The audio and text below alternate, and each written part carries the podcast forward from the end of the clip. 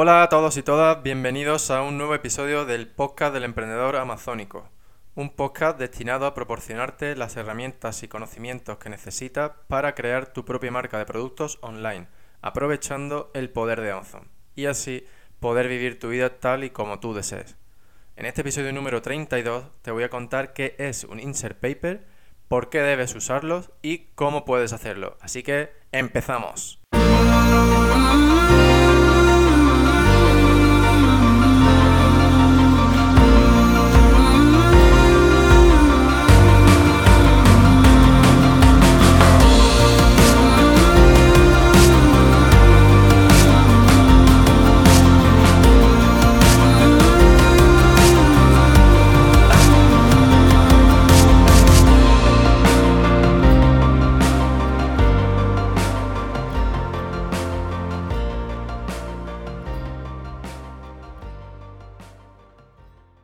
Pues bienvenidos de nuevo a este episodio número 32, que es el primer episodio del, del año 2020.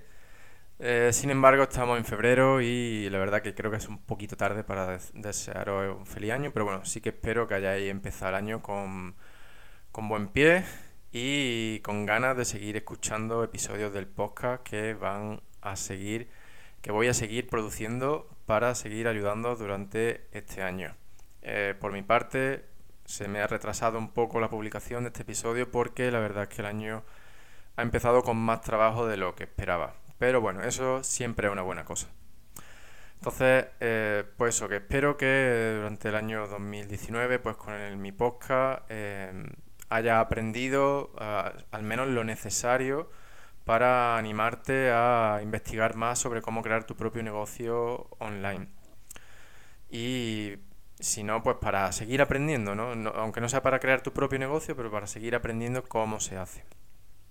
Entonces, si te resulta útil lo que cuento en estos podcasts, quiero pedirte por favor que dejes tu opinión en la plataforma que uses habitualmente para escucharlo, ya sea eh, Spotify, en iTunes o en cualquier otra. Te lo agradeceré enormemente porque así veo que lo que yo hago, pues que realmente está ayudando a otras personas, como tú y pues también me ayuda a llegar a más gente. Ese, es el mejor regalo de inicio de año que podría hacerme. Y bueno, siguiendo con el tema de los regalos, pues quiero contarte que a mi mujer y a mí en estas pasadas navidades nos regalaron un crockpot, que por si no lo sabes, pues eh, se trata de una olla de cocción lenta de la marca Crockpot.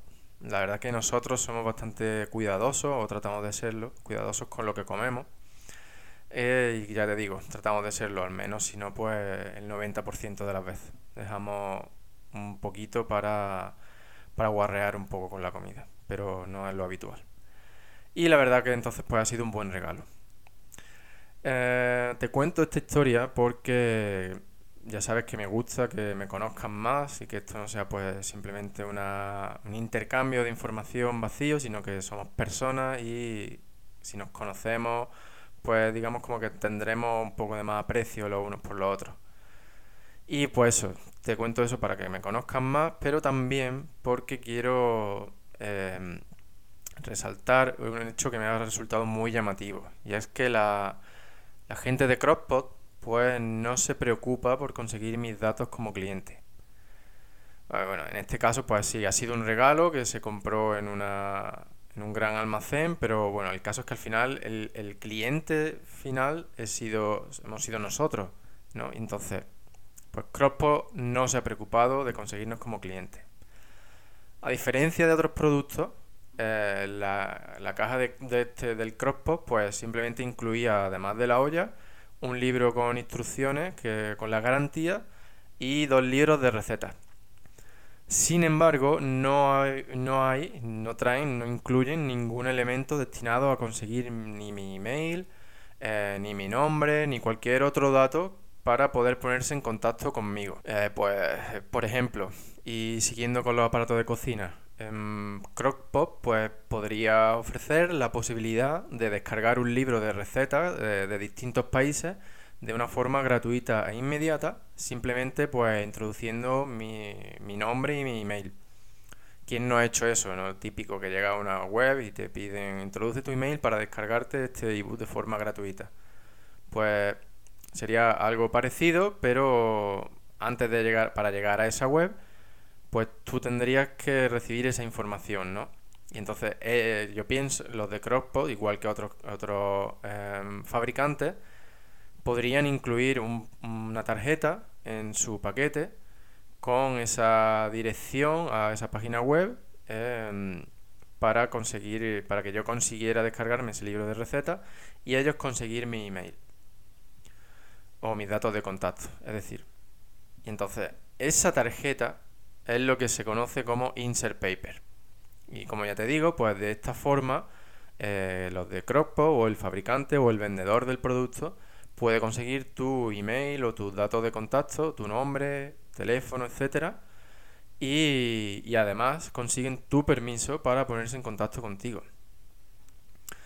Bien, pues como, como te he adelantado en la intro del episodio, hoy vamos a hablar sobre esto, sobre los insert papers o flyers, tarjetas, etcétera. Eh, al fin y al cabo son un elemento que se puede incluir dentro del paquete del producto y cuyo objetivo es eh, ofrecer algo a cambio de conseguir el email o los datos de contacto del cliente, ¿no? Como, como ya sabes, si eres un seguidor del podcast, pues yo soy un fiel defensor del modelo de negocio del club de fan. Es decir, creo que cultivar una audiencia de seguidores que confían en tu marca em, es la única forma de asegurar el éxito a largo plazo de tu marca. Y la realidad es que nadie se va a convertir de la noche a la mañana en un seguidor de tu marca, ¿sabes? Entonces, y mucho menos si la única vez que han visto tu marca ha sido en el listing de Amazon. Y después, pues, en el logo del empaquetado de tu producto, ¿no? Y si es que tiene empaquetado. Por lo tanto, mm, de ahí la importancia de conseguir comunicarte con tus compradores, con tus clientes. Por eso es tan importante la secuencia de emails, como te comenté en los episodios, en episodios anteriores del podcast. Porque estas secuencias em, te permiten iniciar una conversación con tus clientes, eh, te permiten introducirles tu marca, explicarles por qué haces lo que haces, ofrecerles tu ayuda, etcétera, etcétera, etcétera. Es decir, de esta forma empieza a crear una relación y empieza a inspirar confianza en tus clientes. Quiero aprovechar ahora para seguir siendo pesado y recordarte que, tu papel en esta relación es el de dar mucho más que recibir. Lo voy, a, lo voy a repetir. Tú tienes que dar mucho más de lo que esperas recibir de tus clientes. Es decir, lo más sencillo es que te lo plantees como que no vas a recibir nada a cambio. No esperes nada de tu cliente, ni siquiera que lea tus correos. Y preocúpate solo de que se quede flipando con la información y la atención que le proporciona. Si has escuchado el episodio 31, ya sabes que Amazon tiene intención de cortar el, grifo de los emails. Por lo tanto, tienes que pensar en forma alternativa de iniciar esa conversación con tus clientes. Es decir, tienes que buscar otros canales a través de los cuales poder comunicarte con tus clientes. Eh, ahora bien, pues podrías pensar, venga, pues usamos Facebook Messenger, que está muy, muy de moda ahora y no está tan saturado, etcétera. O podemos usar Instagram u otras plataformas. Y el problema es que son plataformas, igual que Amazon. Y son plataformas que tú no controlas. Por lo tanto, si, si imagínate que decides usar Messenger, por ejemplo, pues corre el riesgo de que Facebook cambie las reglas o te expulse del juego. De hecho, Facebook ha cambiado recientemente sus términos de uso para el Facebook Messenger y ahora básicamente tienes que pagar para comunicarte con tus seguidores salvo que ellos se hayan puesto en contacto contigo antes. Es decir, consideran esos mensajes como anuncios. Y esto es solo un ejemplo.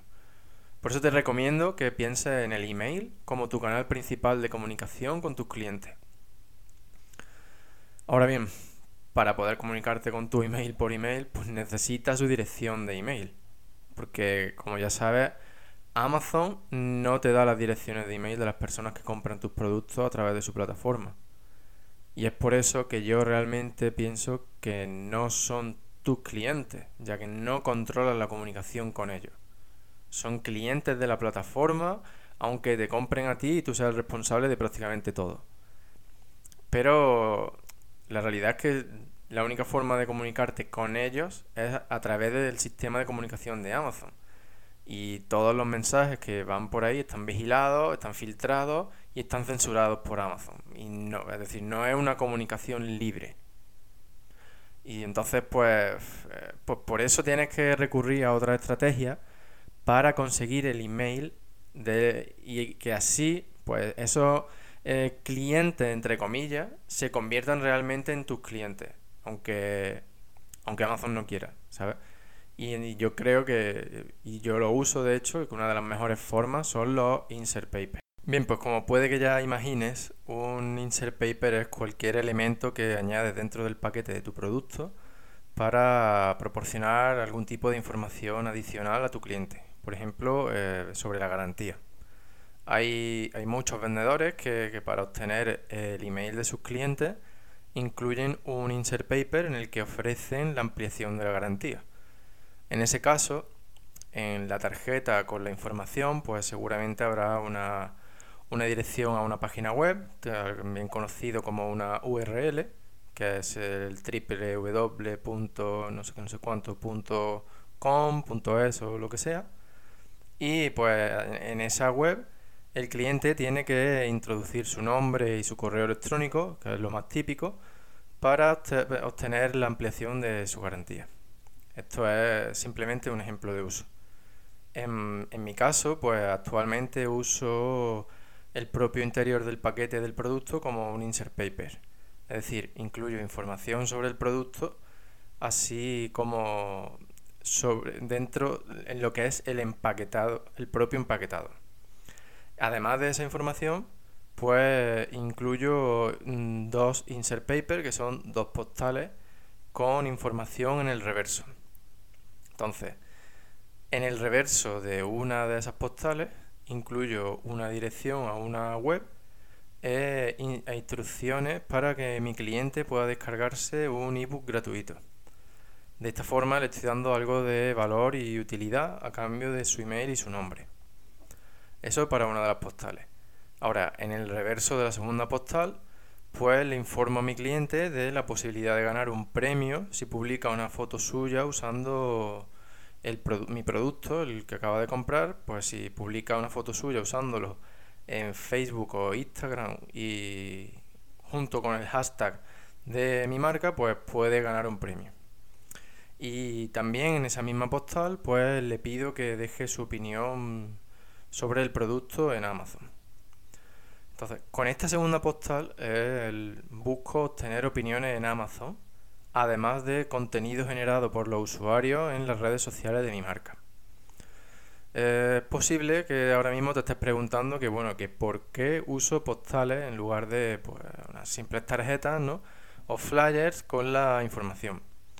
Bueno, pues hago, hago esto, es decir, uso postales para evitar que mis clientes tiren las tarjetas a la basura. Muchos vendedores, la mayoría, pues simplemente usan eso, tarjetas o flyers con, con la información y bueno, yo creo que lo más probable es que muchas eh, acaben en la papelera ya que realmente no aportan nada, solo piden. Es decir, solo piden cosas al cliente, pero no le están aportando nada extra. Entonces, pues con las postales yo pretendo evitar justo eso. Quiero que la gente se quede las postales y que así, pues, si no dejan su opinión, pues cada vez que vean la postal, pues se acuerdan y aumento las posibilidades de que terminen dejándome su opinión. Em, y bueno, pues para estas postales yo no las elegí al azar, sino que elegí unas imágenes de la cuenta de Facebook de mi marca que había recibido mucha interacción. Entonces, las dos imágenes que recibieron, que habían recibido más interacción, pues esas son las que he usado y he creado unas postales a partir de ellas. Y bueno, pues yo realmente lo que busco con estas postales y con estos insert papers es que se acuerden de ir al sitio web en el que pueden descargarse el ebook gratuito y así conseguir el nombre y el email del cliente y de forma pues eso, que se conviertan ya realmente en mis clientes ya que así puedo contactarlos libremente eh, a través del email. Bueno, ¿y, qué opina Amazon al respecto de, todo esto? Pues La verdad que por ahora no han dicho nada explícitamente eh, sobre los insert papers. Em, pero sí que es verdad que en Estados Unidos han dicho que no se pueden solicitar opiniones positivas únicamente de ninguna forma. Es decir, em, no puedes poner en tu insert paper lo típico de si tu experiencia con el producto ha sido buena, por favor deja una opinión de 5 estrellas. Si no ha sido así, eh, por favor ponte en contacto con nosotros. Esto es lo que no quiere que Amazon que hagamos. Por lo tanto, si solo pides la opinión del cliente sin importar si es buena o mala, pues Amazon no te dirá nada. Y como ya te he dicho, respecto a los insert papers, por ahora no han dicho nada. Grandes marcas eh, lo usan y yo sinceramente pienso que mientras estés aportando valor y no estés diciéndole al cliente nada de compra mis productos en mi página web, eh, pues seguramente no, no tengas problemas. Así que bueno, pues como has visto, los insert papers son una manera bastante sencilla de obtener emails de clientes que, que valen mucho más que los emails de potenciales clientes, también llamados leads. Y, y además, pues una forma de, de, crear el efecto wow en tus clientes. Eh, yo ya sabes que te recomiendo que uses los insert papers para sorprender a tus clientes con bonus y regalos, información que ellos no esperan. Y así pues conseguirás fidelizarlos durante mucho más tiempo que empiecen a reconocer tu marca y a convertirse en seguidores de tu marca. Y bueno, con esto ya terminamos el episodio 32. Muchas gracias por estar ahí un día más. Si tienes cualquier duda sobre la creación o la implementación de los insert papers o sobre cualquier otro tema, pues solo tienes que enviármela a rafa.elemprendedoramazónico.com o también me lo puedes decir en los comentarios del episodio de hoy, en el episodio 32, en la web del emprendedor amazónico. Y bueno, ya antes de, antes de marcharme, quiero, quiero recordarte que si te unes a la comunidad del emprendedor amazónico a través de la web, obtendrás acceso a todo el material adicional que he creado hasta ahora y que voy a seguir creando. Por ejemplo, podrás descargar una checklist con los diferentes pasos que debes seguir para crear tu negocio online usando Amazon. Además, también puedes descargarte una plantilla en español e inglés que puedes usarla para contactar a proveedores y otra para crear tu propia email sequence. Y esta última eh, está basada prácticamente la misma que yo uso para mi marca. Y bueno, como ya te digo, solo tienes que visitar la web del emprendedor amazónico en www.elemprendedoramazónico.com y unirte a la comunidad a través de la barra que hay al pie de la página. Y ya así mm, me despido, muchas gracias de nuevo por estar ahí y ya sabes, no dejes de soñar pero no pares de actuar. Si no pones en práctica lo que te cuento, no verás los resultados que deseas, así que ponte a ello. Nos vemos en el próximo episodio, que tenga un gran día y un fuerte abrazo.